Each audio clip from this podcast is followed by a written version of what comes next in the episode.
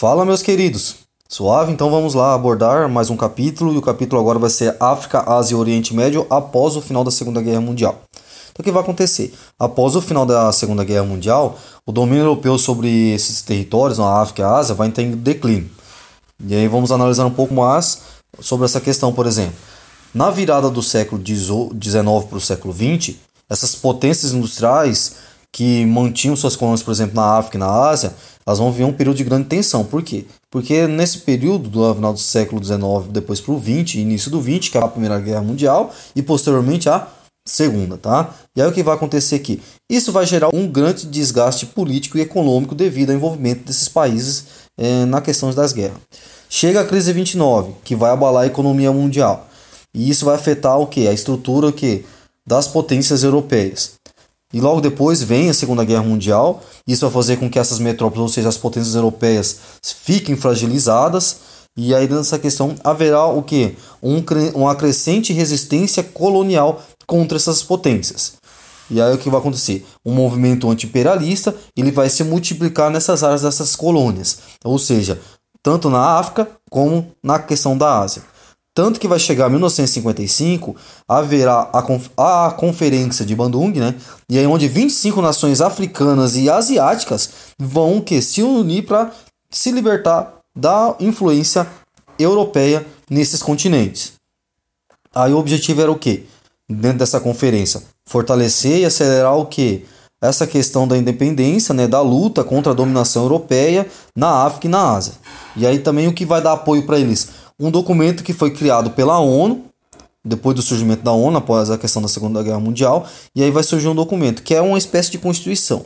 O que, que tem nessa constituição? Está dizendo aqui que o direito de autodeterminação dos povos. Não esqueça, isso é uma questão importante e pode cair, tem uma grande chance de cair na prova.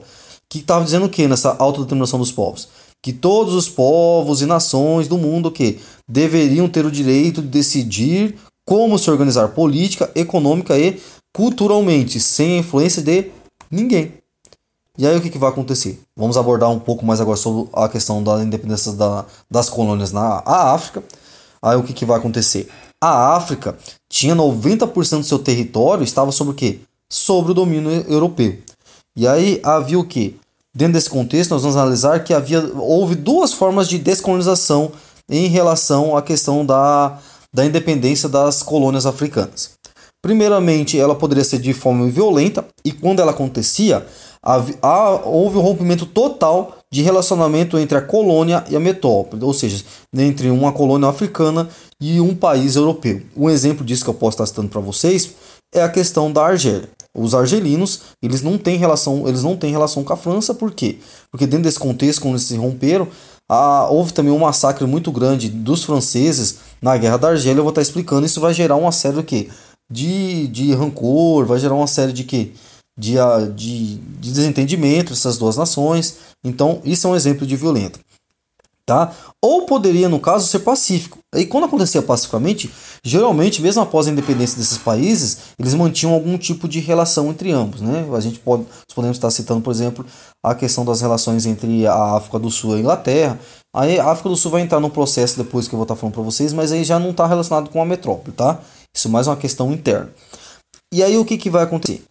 Esses países africanos, eh, eles vão alcançar um movimento de dependência de, da década de 1950 a 1970. E agora eu vou estar explicando algum desses países, como por exemplo o Egito. Ele vai ter essa questão da, eh, vai ter essa questão da independência ligada muito à questão do canal de Suez, né? E o controle sobre esse canal. Como é que surge esse canal? Esse canal ele vai ser, ele, eh, essa construção vai ser financiada tanto por ingleses como franceses, e é o que vai acontecer. E eles vão passar, tanto essas duas nações vão passar a administrar o canal. E aí é o que vai acontecer. Aí até 1880 é uma administração somente francesa. Depois vai passar para o mão dos ingleses e depois haverá uma, uma série de fatores em relação a esse canal. Aí chega a Segunda Guerra Mundial. Os ingleses vão se retirar do Egito, certo? E aí eles vão manter só o que? O domínio sobre o canal do Suez. É só isso, as tropas saem, elas se retiram, mas o que, que vai acontecer? A Inglaterra mantém o controle desse canal. Aí o que vai acontecer então? Dentro desse contexto, esse controle sobre o canal vai se manter na mão dos ingleses e franceses até 1956, quando um presidente egípcio ele vai fazer o quê? ele tinha o objetivo de construir uma grande represa. E para isso ele precisava arrecadar dinheiro. Então ele vai promover o que? A nacionalização do canal. Então ele vai tomar a, o processo de administração do canal da mão dos ingleses e dos franceses. Beleza? Agora nós vamos falar sobre a questão da Argélia. Ela teve é, presença francesa, como falei para vocês, e aí quando chega o final da Segunda Guerra, haverá a luta de, pela independência da Argélia em relação à França. Tanto que os, os, os, rebeldes vão se reunir na Frente de Libertação Nacional para lutar contra a França. E aí o que acontece? A Guerra da Argélia e aí a, a Batalha de Argel, né, onde os franceses não vão poupar nem a população civil, por isso essa mágoa e esse rompimento definitivo entre esses dois povos. E aí quando chega o ano de 1962, a assinatura do Tratado de Evian, tá? E aí beleza. Vai falar sobre as colônias portuguesas e elas são as últimas a alcançar a independência. E por quê? Elas só vão alcançar a independência em meados da década de 1970, com o fim do governo totalitário de que do Salazar, Antônio Oliveira Salazar. Então, a Portugal tinha um governo de ditadura e esse governo conseguia manter sob controle essas colônias é, portuguesas na África. E é o que vai acontecer aqui. E aí, com a, o, que vai, o seu sucessor, posteriormente, vai acontecer. Ele vai ser derrubado através da Revolução dos Cravos. E aí sim, o que vai acontecer? É declarado o fim do totalitarismo em Portugal e com isso essas potências, essas colônias é, africanas conseguem alcançar a sua independência após o período de ditadura militar, certo? E aí só assim eles vão alcançar esse processo de independência. Agora eu vou falar sobre a questão do, dos países do, das colônias asiáticas. Voltar primeiramente falando sobre a Índia.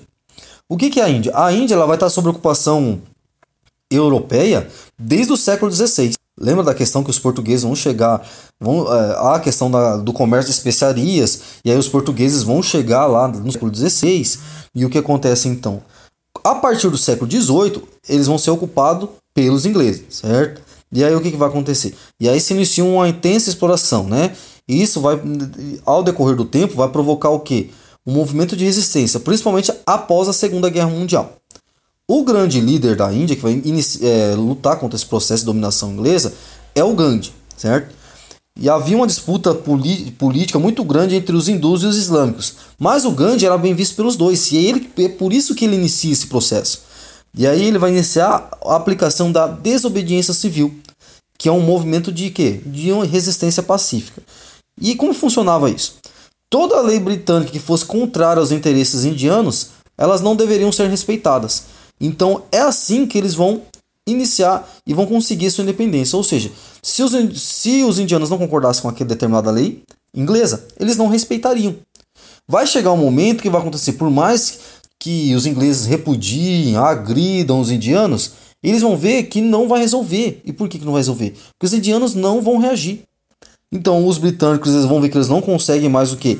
Induzir os indianos a colaborar. E aí o que acontece então? Vai chegar o ano de 1947 e os ingleses vão se retirar, o que? Se retirar da Índia. E aí a formação é, da, da Índia, né, da República da Índia, e aí também haverá também dentro desse território a formação do Paquistão Oriental e futuramente de Bangladesh, beleza? Agora eu vou estar falando sobre a questão da Indochina, e a Indochina vai ter uma presença europeia já na primeira metade do século XIX, e aí uma, uma, uma forte é, presença francesa. Vem a Segunda Guerra e o que, que vai acontecer aqui? Aquela região é atacada pelos japoneses com a ajuda dos alemães que vão tentar fazer com que aquela região fique submissa aos japoneses. E aí, com o termo da Segunda Guerra, o que vai acontecer? Os japoneses vão tentar retomar o controle daquela região, da Indochina. Só que acontece, em 1949, é, já vai ser tarde demais, porque haverá a formação da República Democrática Popular do Laos, e aí em 53 aquela região também vai se tornar o que? A, a questão da formação do Reino do Camboja e posteriormente a formação do Vietnã do Sul e Vietnã do Norte. Agora eu vou estar falando sobre essa questão do período nessas regiões após o que? A descolonização, certo? E com o fim da descolonização, o que, que vai acontecer aqui, por exemplo? Na Angola, ela vai passar por um, um, um processo violento de guerra civil. Por quê? Haverá três facções que elas vão lutar contra a dominação eh, portuguesa no, no local Mas aí quando alcança o processo de independência, o que acontece? Essas três facções, elas vão brigar para ver quem vai se unir, para quem vai o quê? Para vai, vai liderar o país a partir daquele momento que não há mais a dominação portuguesa. Então haverá uma briga muito grande, uma guerra civil muito grande dessas três facções para ver quem vai assumir o poder do país. E aí o que, que vai acontecer? Isso só vai chegar ao fim em 2002. A essa guerra na Angola, ela só tem o seu termo no ano de 2002, tá? Vem Ruanda. E aí dentro desse, desse contexto vai acontecer. A Ruanda, ela vai se libertar da Bélgica, né? E aí após a sua independência, o que, que vai acontecer aqui? Uma coisa muito importante. A etnia Hutu, ela vai chegar ao poder, certo? E quando chega ao poder, o que, que vai acontecer ali? Ela vai acusar a etnia Tutsi de traição. Como assim traição? Fala, pô, cara, vocês sempre estiveram do lado dos europeus, vocês nunca lutaram a nosso favor. Agora que nós, agora que nós nos libertamos, vocês estão vocês que tá querendo sentar na janela? Que negócio é esse? E é o que vai acontecer então. Então, a guerra civil vai ser a briga entre essas duas facções, né? Em torno de um milhão de pessoas vão morrer. Então, vai ser um episódio muito sangrento em relação a essa questão da guerra civil em Ruanda, tá? Tem até filmes, tem livros, tem várias coisas falando sobre essa questão de Ruanda. Agora, sobre a África do Sul, o que, que vai acontecer aqui? em 1910, né, tá sob o domínio do Império Britânico, só que ela já não era mais uma colônia, certo? Só estava sob o domínio. Aí o que vai acontecer? Eles tinham um relacionamento que preferencial com a Inglaterra. E quando você fala em relação preferencial, em relação a relações econômicas, tá? E aí o que, que acontece aqui? É, em 1961, há o estabelecimento da República da África do Sul. E aí acontece. E, esse, e dentro desse contexto aqui, antes mesmo de, desse período, a instalação de uma organização social racista. Ela vai ser estabelecida um modelo de organização, né? Conhecido como apartheid, certo? Que é uma segregação racial. E o apartheid vai ser legalizado. E o que, que seria isso então, professor? Haveria a separação entre brancos e negros, né? Aí os brancos, eles, eles, eles tiveram a hegemonia política, e aí os negros, o que vai acontecer aqui? Eles eram muitas vezes vetados a acesso a alguns lugares, como por exemplo, hospitais, eles tinham vetação de alguns cargos públicos, eles eram vetados de escola e até mesmo de algumas praias. O grande nome da liderança na África do Sul é o Nelson Mandela, certo? Tanto que ele vai se tornar presidente nos anos 90, após ele ficar quase 30 anos preso. Beleza? Uma questão bastante que nós devemos destacar também é, é, nos anos 70, em 71 mais precisamente, a questão da separação do, do Paquistão, né? Que vai virar é, do Paquistão Oriental e Ocidental. E aí que vai acontecer dentro dessa questão no Paquistão Oriental vai surgir a República de Bangladesh, beleza? Em relação ao Camboja, o que, que vai acontecer? Nos anos de 1960, a instalação de um governo comunista. E aí, dentro desse contexto, esse governo comunista ele vai ser uma ditadura, tá bom? E aí ele vai promover uma série de repressões. Aí, no, no meados dos anos de 1970, é o auge da repressão desses governos, certo? tanto que haverá o famoso genocídio cambojano, promovido por esse governo comunista ditatorial. Beleza? Vamos falar agora sobre a disputa do Oriente Médio, mais precisamente do conflito árabe-israelense. E o que, como nós vamos entender como que iniciou esse conflito? Dentro desse contexto, o que, que vai acontecer? Após essa questão da. Nós vamos entender um pouco mais sobre a, como se surgiu o Estado de Israel, tá? Chega o século XIX, o que vai acontecer? surge entre as comunidades judaicas um movimento. E o que, que esse movimento queria? Qual que era o objetivo desse movimento? Esses caras, esse movimento, buscava estabelecer uma nação para os judeus, porque os judeus não tinham nação desde o período que eles foram expulsos de, da região de Jerusalém. Isso a gente está falando do Império Romano. Então, os, os judeus ficaram vagando por mais de mil anos na Europa. E aí, o que, que vai acontecer aqui? Esse movimento é conhecido como movimento sionista. E aí esse movimento, esses caras buscavam o quê? Lugares possíveis para se estabelecer um Estado judeu. Tanto que eles vão apontar para que região? Vão apontar para a região da Palestina. E aí você tem vários fatores, por exemplo, a questão de que Deus prometeu aquela região para eles, né? Aí você vai pensando na questão de Abraão, e aí vai gerar a treta com os muçulmanos devido a isso, a, a, com a questão dos árabes, eu já vou estar falando por quê. E aí o que vai acontecer? Só que naquela região palestina já havia uma forte presença dos árabes, porque os árabes já estavam na região da Palestina, e aí você está falando desde o século 8. Então, desde aquele período, desde o século 7 e 8, que eles vão estar naquele lugar. E aí o que vai acontecer? Os judeus começam a iniciar uma migração para a Palestina.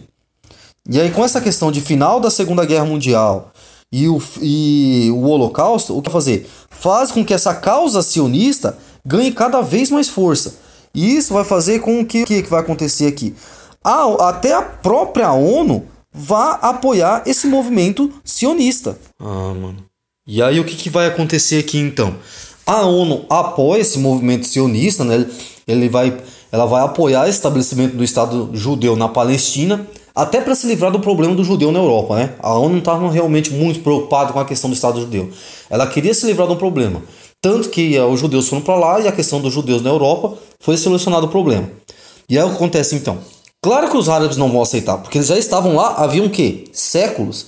E aí dentro dessa questão, eles não essa divisão de território, ela não respeitava algumas re, né, re, eh, regiões consideradas sagradas para os muçulmanos.